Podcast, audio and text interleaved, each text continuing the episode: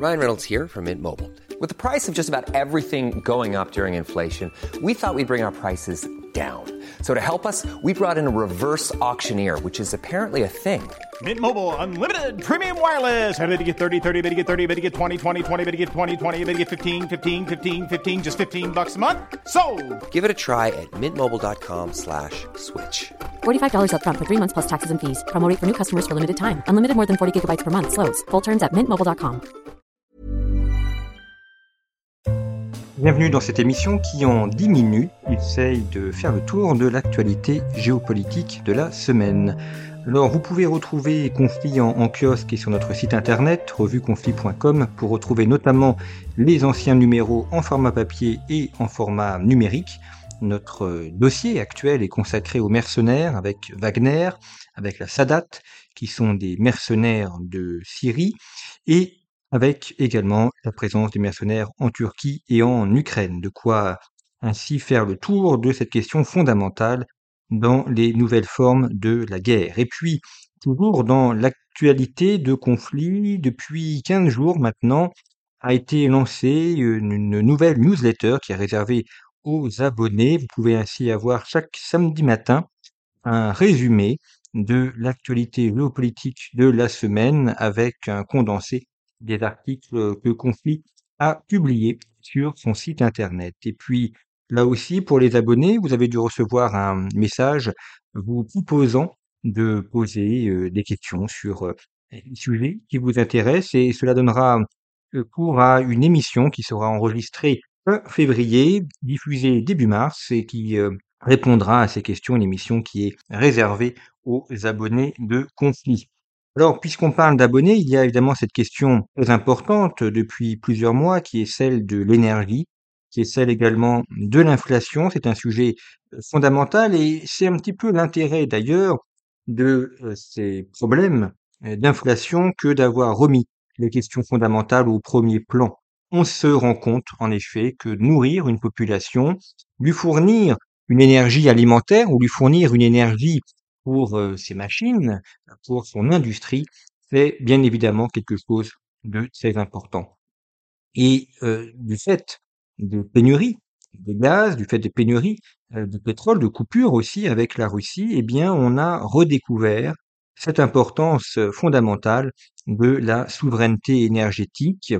Et à rebours, on peut imaginer ce qu'aurait été la France si nous n'avions pas eu les centrales nucléaires. Ce n'est pas eu ces programmes euh, lancés dans les années 1960, notamment euh, par le général de Gaulle, pour permettre à la France d'être indépendante d'un point de vue énergétique. Alors il n'y a jamais une indépendance totale, ce n'est pas possible, bien évidemment, mais au moins de limiter au maximum la dépendance sur ces sujets qui sont aussi importants. On le voit avec nos voisins, l'Allemagne, entièrement dépendante du gaz russe, l'Allemagne a fait le choix des énergies alternatives et intermittentes comme l'éolienne, qui fait qu'aujourd'hui l'Allemagne n'a pas de souveraineté énergétique. On le voit également avec l'Italie, qui n'a pas de centrale nucléaire, qui n'a pas d'accès au gaz et au pétrole. On le voit aussi avec l'Espagne, qui est dépendante des gazoducs qui viennent d'Afrique.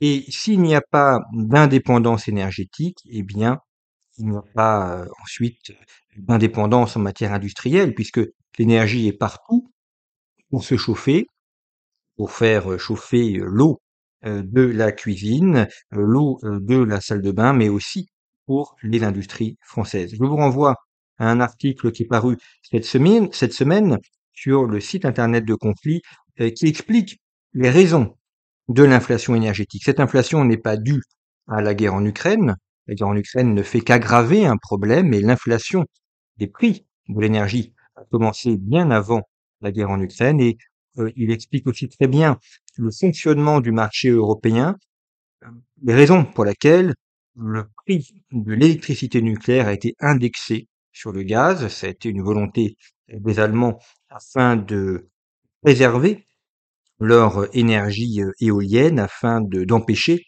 la concurrence sur le marché électrique, puisque la France ayant un avantage concurrentiel grâce au nucléaire, eh bien cela euh, aurait très fortement pénalisé l'industrie allemande et nous en payons aujourd'hui les conséquences. Et Ce qui est intéressant, c'est de remettre la politique dans le sens du temps long. Un des problèmes de rapport entre la politique et l'économique, c'est la question temporelle. L'économie raisonne sur un temps qui est moyen ou long. On crée une entreprise, on crée une entreprise avec un objectif de 5 à 10 ans. La, la politique, en revanche, est toujours dans un temps court. En France, un mandat présidentiel, c'est 5 ans. Et donc, il y a quasiment une élection tous les ans. Par conséquent, il y a un différentiel de temps entre le temps politique et le temps de l'économie. Et ça, ça, explique confrontation qu'il y a euh, entre les deux. Et on voit, à contrario, comment des décisions politiques qui sont prises à un moment donné peuvent avoir des conséquences positives ou négatives très longtemps après. Le fait que la France ait opté pour l'énergie nucléaire dans les années 1960, c'était donc il y a 60 ans, nous en payons aujourd'hui les conséquences positives grâce à cette autonomie énergétique. Le choix de Lionel Jospin de fermer Superphénix afin euh, de gagner les voix des écologistes pour la présidentielle de 2002, eh bien, nous en payons aujourd'hui les conséquences négatives. Les conséquences qui n'étaient pas négatives en 2002 ni même en 2005, mais on le voit près de 15 euh, ans plus tard, euh, les conséquences négatives. On a vu aussi François Hollande fermer Fessenheim, Fessenheim qui pouvait durer encore de nombreuses années, là aussi pour avoir les voix des écologistes à la présidentielle de 2017.